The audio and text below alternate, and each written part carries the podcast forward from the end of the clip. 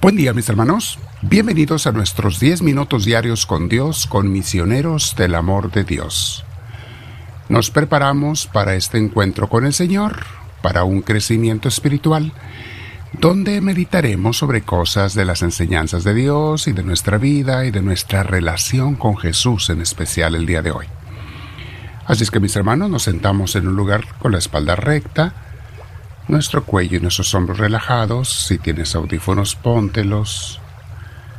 Vamos a respirar profundo, con mucha paz, invitando al Espíritu Santo a que venga, porque no queremos llevar la oración nosotros, mejor que Él la lleve a través de nosotros.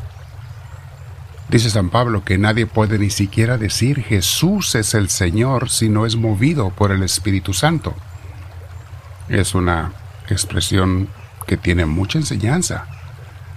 O sea, no podemos decir ni siquiera una cosa buena con respecto a Dios si no, si no nos mueve el Espíritu Santo.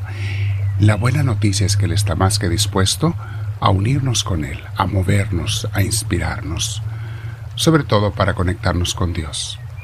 Bien, respiramos profundo conforme invitamos al Espíritu Divino, cada quien con sus deseos y su corazón, invítelo, deséelo Dígale con sus palabras o sus deseos, entra en mi Espíritu Divino, tómame, enséñame y muéveme tú.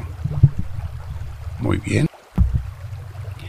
Ayer veíamos qué significa ser un discípulo de Cristo. Hoy vamos a extender ese tema. Ya vimos ayer lo que Cristo nos invita a seguir sus enseñanzas, a practicar lo que Él nos enseñó para ser verdaderos discípulos de Cristo. Meditamos sobre la gran comisión de Mateo 28, 19 y 20. Y hoy, mis hermanos, vamos a hablar de un tema que tiene que ver con eso. Todavía es que es el discipulado de Cristo.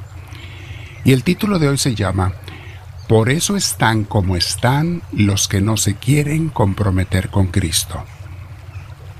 Y esta enseñanza que está inspirada en el día de hoy en el libro Imitación de Cristo tiene que ver con tantos y tantos católicos cristianos que hay en el mundo que no, no se quieren o no, o no nos queremos comprometer con Cristo y le decimos, eh, después Señor, después. Siempre hay un después que nunca llega.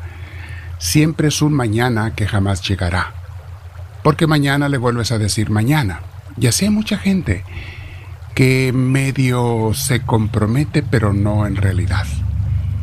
Entonces mis hermanos, acuérdense que a Dios no lo podemos engañar y o lo seguimos en serio y totalmente o no podemos decir que somos sus discípulos. Por lo tanto, cuando hay conflictos y problemas en nuestras vidas, estamos solos muchas veces con los problemas. Sí, Dios ahí está presente, pero no está dentro de nosotros. No nos saca adelante de la manera que lo haría si fuéramos parte de Él.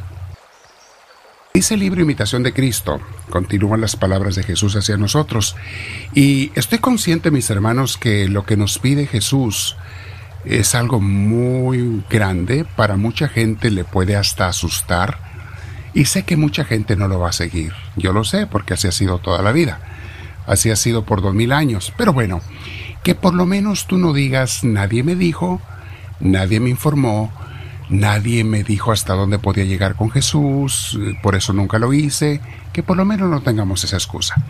No quiere decir que vayas a ser una persona mala si no te comprometes con Cristo, pero no vas a ser de los amigos íntimos de Jesús, ni en esta vida ni en la otra. Serás un hijo de Dios, claro, que te va a amar si hiciste el bien, practicaste el amor, la caridad en esta vida, buscaste a Dios, más o menos. Vas a entrar al cielo, eso sin duda Dios te perdona y te perdonará, pero no vas a estar en el círculo de los amigos íntimos de Jesús y no vas a poder decir, viví mi vida para Cristo, lo hice feliz en la tierra. Eso es otro nivel, mis hermanos. Muy bien. Esto es lo que dice Jesús en el libro Imitación de Cristo. Algunos se proponen comprometerse y renunciar a sí mismos pero hacen excepciones y no confían totalmente en Dios. Y por eso trabajan en cuidar de sí mismos. Fíjate, eso está para meditarlo muy despacio, mi hermanita, mi hermanito. Hay gente que dice, sí, sí, me comprometo con Cristo, sí renuncio a mí, pero no, como dicen aquí, not really. No exactamente. Déjame yo me encargo de mis cosas. Déjame yo hago mis, eh, tomo mis decisiones propias. Déjame yo planeo mi vida, porque sí, Diosito, te quiero mucho, pero hay cosas que no te las confío a ti. A eso está, está refiriendo Jesús aquí. También hay algunos, dice Jesús, que al principio lo ofrecen todo, pero después, combatidos de alguna tentación, se vuelven a una vida de comodidades y por eso no aprovechan en la virtud, no crecen espiritualmente. Estos nunca llegarán a la verdadera libertad del corazón puro, ni a la gracia de mi suave familiaridad si no se renuncian antes, haciendo cada día sacrificios de sí mismos, sin lo cual no están ni estarán en la unión con que gozan de mí, donde se goza de mí. Creo que aquí nos estamos entendiendo un poquito más, mis hermanos, es lo que dice el Señor. Sí, sí, hay unos que lo intentan, pero no se comprometen. No pueden gozar de esa unión íntima conmigo, ni en esta vida, ni en la otra. Y como les decía mis hermanos, podrás entrar al cielo si fuiste una persona buena, aceptaste a Dios, acudías a misa todas las semanas, hacías algo de oración, eh, practicabas el amor cristiano, etc. Sí, podrás entrar al cielo, pero Jesús no está hablando de entrar al cielo. Jesús está hablando de algo más profundo, de ser esos amigos íntimos de Jesús. Abajo están los textos para que los lean, mis hermanos, para que los relean y mediten despacio cada, cada una de estas frases. Se los pongo en los comentarios del autor. Sigue hablando Jesús. Muchas veces te he dicho, y ahora te lo vuelvo a decir, abandónate a ti, renúnciate y gozarás de grande paz interior. Dalo todo por el todo. Nada busques Nada exijas. Está puramente y sin dudar en mí, y me poseerás. Serás libre de corazón y no te ofuscarán las tinieblas. ¡Wow! Esto requiere de mucha meditación, mis hermanos. Es más, voy a parar aquí para dejar tiempo a meditar te lo he dicho muchas veces y te lo vuelvo a decir, abandónate a ti, renúnciate y gozarás de grande paz interior. Dalo todo por el todo, nada busques, nada exijas, fíjense. ¿No es cierto que nos la pasamos buscando cosas para nosotros, para nuestra familia, para nuestros seres queridos? ¿No es cierto que esa es la raíz de muchas de nuestras frustraciones porque no conseguimos lo que queremos? ¿Porque no lo recibimos y hasta se lo pedimos a Dios? Pero ¿es eso lo que Dios quiere darte? ¿Es eso lo que Dios tiene en plan? ¿O esos son mis planes?